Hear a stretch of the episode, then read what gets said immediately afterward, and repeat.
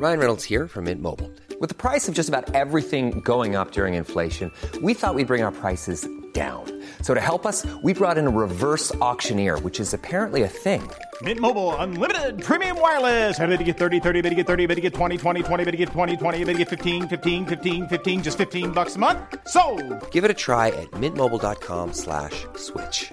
$45 upfront for three months plus taxes and fees. Promo for new customers for limited time. Unlimited more than 40 gigabytes per month. Slows. Full terms at mintmobile.com. ¿Qué ha ocurrido entre Vox y Podemos? ¿Ha insultado la diputada Carla Toscano a la ministra Irene Montero? ¿Ha utilizado la violencia política Vox contra Podemos? Veámoslo.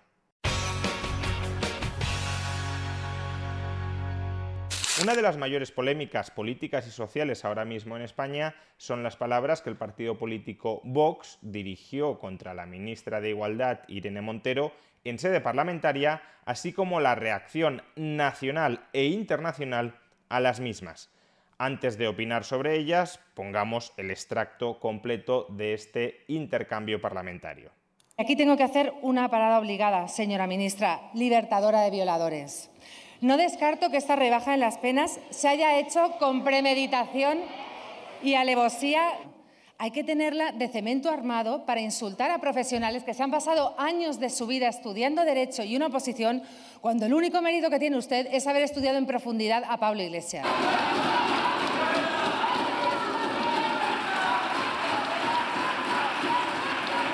Libertad, libertad. Eh, ruego que retire, retire la alusión que ha referido a la ministra en relación a su relación personal con Pablo Iglesias. Será retirado del diario de sesiones. Y le llamo al orden por primera vez. Quiero solicitar que se incorpore al diario de sesiones la violencia política que se está ejerciendo en este momento en la sede de la soberanía popular para que no se borre y también para que se pueda saber que las feministas y las demócratas somos más y les vamos a parar los pies a esta banda de fascistas con más derechos. Lo primero de todo es describir lo que ocurrió en sede parlamentaria. Y lo que ocurrió en sede parlamentaria es que, en primer lugar, la diputada de Vox, Carla Toscano, insultó a la ministra Irene Montero.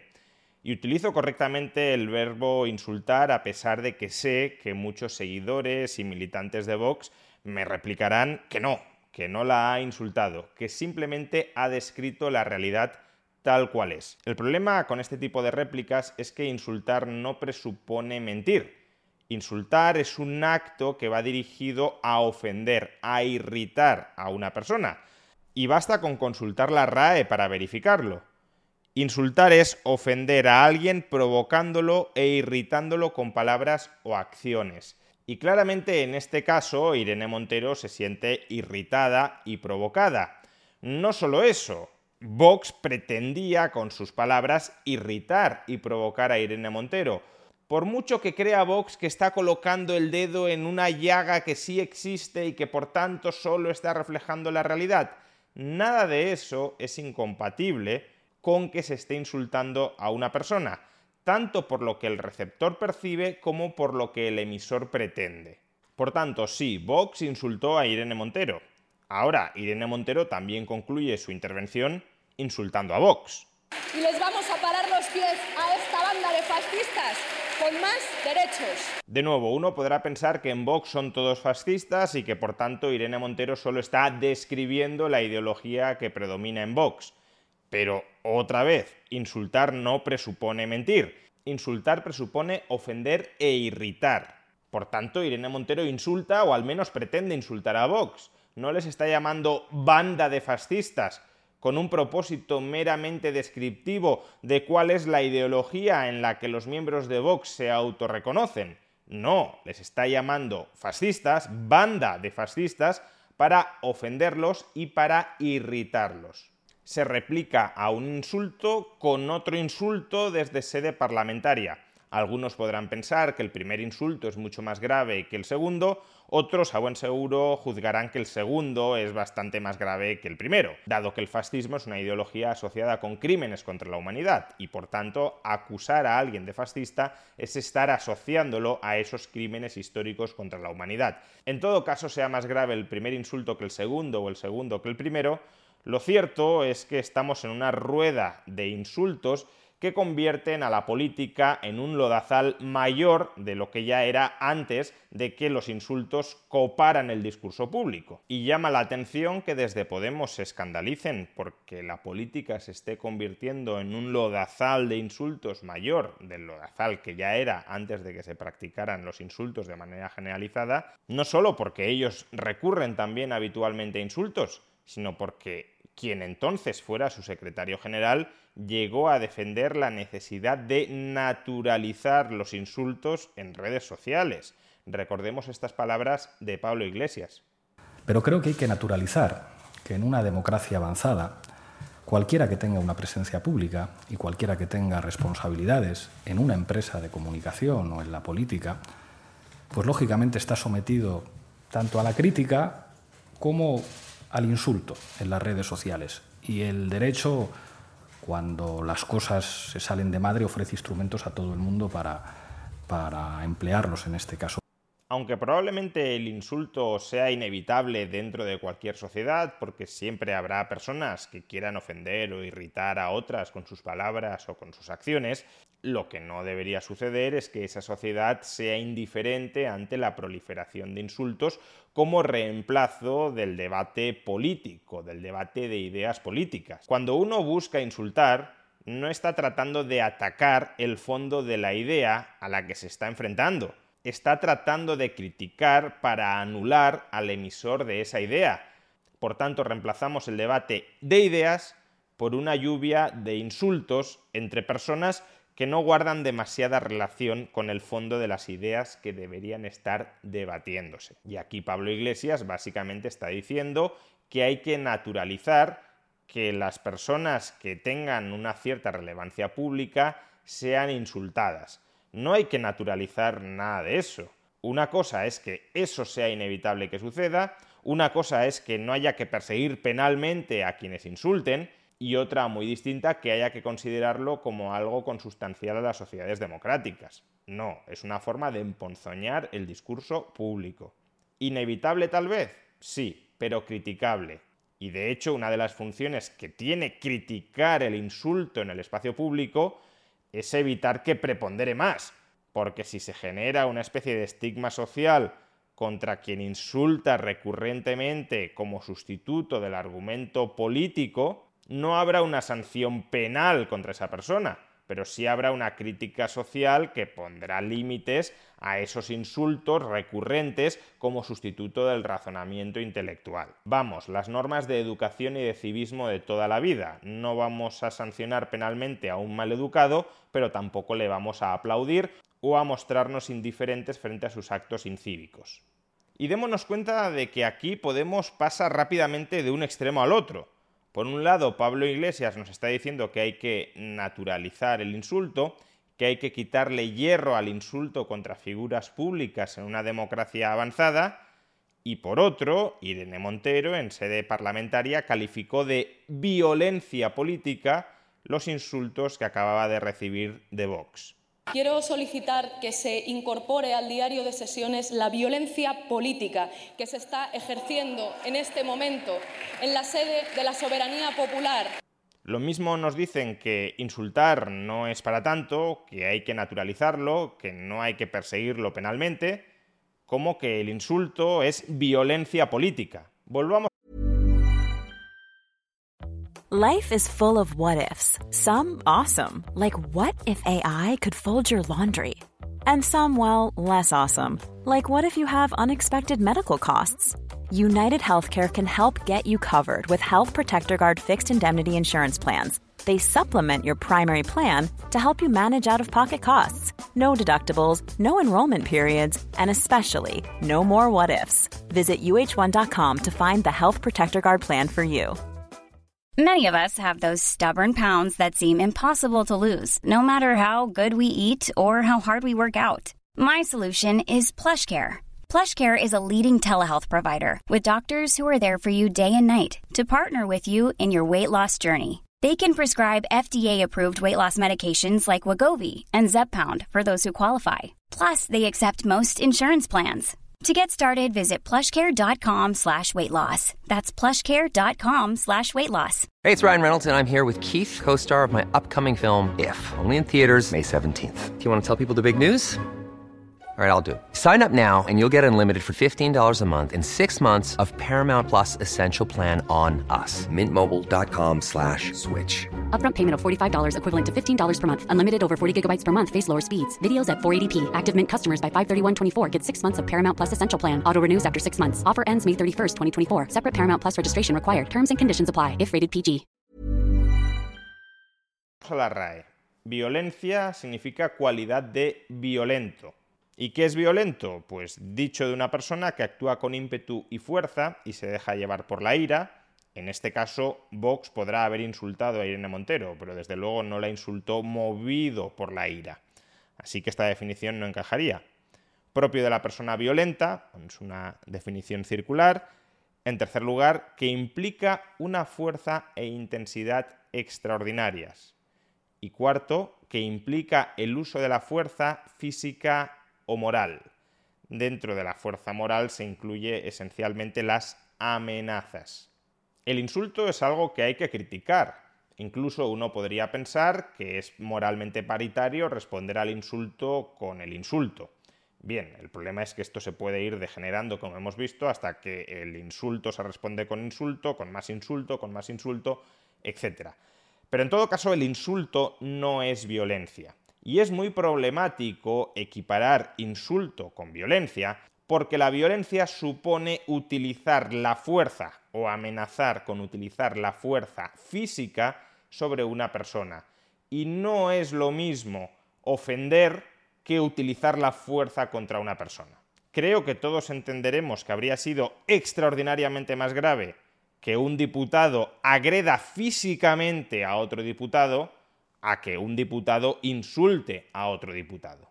Pero si intelectualmente vamos derruyendo las nítidas fronteras que existen entre el insulto y el uso de la fuerza física para coaccionar a una persona, entonces terminaremos cayendo en el absurdo de que puede resultar proporcional responder a un insulto con el uso de la fuerza física. Si tan violencia es el insulto como la fuerza física, entonces aquel que se sienta insultado tendría un derecho de legítima defensa, sobre todo para evitar que se le siga insultando, que podría consistir en el uso de la fuerza física, de la violencia de verdad, contra aquel que le está insultando. Así que fijémonos en el totum revolutum, en el disparate intelectual en el que está cayendo Podemos. Hemos pasado de decir que tampoco hay que darle tanta importancia al insulto, que hay que naturalizarlo como parte de nuestra sociedad democrática, a que el insulto es violencia y por tanto o bien los particulares podemos ejercer violencia física contra el insulto o al menos debería estar sancionado el insulto como violencia dentro del Código Penal. Y uno podrá pensar, bueno, en este caso se está utilizando el término violencia o violento de manera metafórica como cuando decimos que una situación que nos incomoda es una situación violenta, sin que con ello queramos expresar que esa situación nos está agrediendo físicamente, pero en realidad claro que hay una agenda y una ideología política que pretende restarle importancia a la violencia física e incrementar la importancia social que tienen otras formas de ofensa o de pensamiento que no implican violencia física, pero que sí se quieren perseguir desde el Estado y para ello es necesario equipararlas a la violencia física. Y si creemos que esto no es así, que en realidad nadie pretende hacer esto, basta con que leamos a la escritora y a la periodista Nuria Lavari en El País defendiendo a Irene Montero frente a los insultos de Vox, que me parece una opinión perfectamente legítima la de querer defender a Irene Montero frente a los insultos de Vox. Lo que ya me parece más problemático, como vamos a ver, son los argumentos que se quiere emplear para ello. Dice Nuria Lavari, toda violencia verbal o de pensamiento, ni siquiera ya verbalizar determinado contenido insultante, sino meramente concebirlo en tu mente, toda violencia verbal o de pensamiento contra una persona es una violencia física. Y uno podría pensar, bueno, a lo mejor está empleando el término violencia verbal o de pensamiento en otra acepción que no sea meramente insultar a una persona. Pues no. De hecho, no hay una transición tan grande como nos gustaría creer entre insultar a una persona y golpearla, entre insultar a una mujer y matarla, entre insultar a un colectivo y aniquilarlo. Pero, ¿qué disparate es este? ¿De verdad está sugiriendo o afirmando Nuria Lavari en defensa de Irene Montero que deberíamos equiparar o al menos acercar bastante el tipo penal por insultar a una mujer con el tipo penal por matar a una mujer. Y quien dice a una mujer entiendo que también a un hombre, porque será igual de grave insultar y matar a un hombre que a una mujer. Una cosa es que se quiera argumentar que si insultamos recurrentemente a una persona o a un colectivo, si terminamos deshumanizando a esa persona o a ese colectivo verbalmente, podemos terminar escalando en nuestros actos, nosotros u otras personas, y llegar a la violencia física. Ese podría ser un argumento legítimo. Si se denigra sistemáticamente al pueblo judío, pues se puede terminar cometiendo crímenes contra la humanidad, contra el pueblo judío. Bien, no es un argumento absurdo. Ahora, pretender que insultar al pueblo judío ya es en sí mismo casi tan grave como aniquilar al pueblo judío, ya ni siquiera insultarlo, sino incluso pensar en insultos hacia el pueblo judío es tan grave como aniquilarlo, es un absoluto despropósito que lo que hace es vaciar de contenido a la palabra violencia. Y si no somos capaces de graduar la gravedad de unas palabras o de unas acciones, entonces todo vale contra todos. Incluso cabrían, como acabamos de comprobar, crímenes de pensamiento. Meramente pensar en algo negativo hacia Irene Montero sería insultarla y sería maltratarla físicamente, según este brillante razonamiento de Nuria Lavari. Incluso este sarcasmo que acabo de emplear contra el artículo y contra los argumentos de Nuria Lavari, que me parecen desastrosos, se podrían llegar a equiparar con un insulto y por tanto con una agresión física contra la periodista, lo cual, insisto, sería un absoluto despropósito. Por tanto, y en definitiva, llamemos a las cosas por su nombre y no intentemos manipular los nombres para manipular lo que ha ocurrido en la realidad. Primero, Vox ha insultado a Irene Montero. No digamos que se ha limitado a describir objetivamente la situación profesional de Irene Montero. Vox ha insultado a Irene Montero porque quería ofender e irritar a Irene Montero e Irene Montero se ha sentido ofendida e irritada. Segundo, Irene Montero también ha insultado de vuelta a Vox llamándolos fascistas. De nuevo, aunque uno crea que Vox es fascista, cuando se lo califica como fascista, no es porque los de Vox se sientan orgullosos de ese término y lo empleen frente a los suyos. Se les llama fascistas para ofenderles y para irritarles.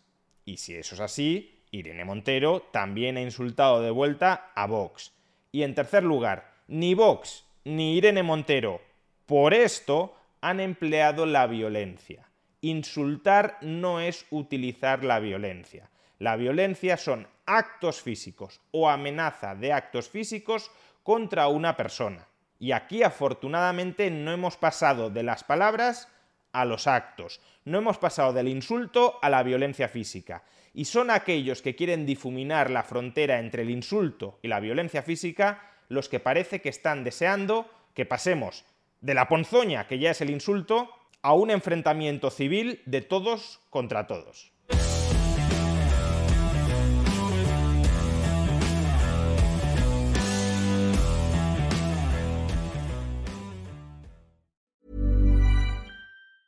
Hey, it's Danny Pellegrino from Everything Iconic. Ready to upgrade your style game without blowing your budget? Check out Quince. They've got all the good stuff shirts and polos, activewear, and fine leather goods, all at 50 to 80% less than other high end brands. And the best part? They're all about safe, ethical, and responsible manufacturing. Get that luxury vibe without the luxury price tag. Hit up quince.com slash upgrade for free shipping and 365 day returns on your next order. That's quince.com slash upgrade.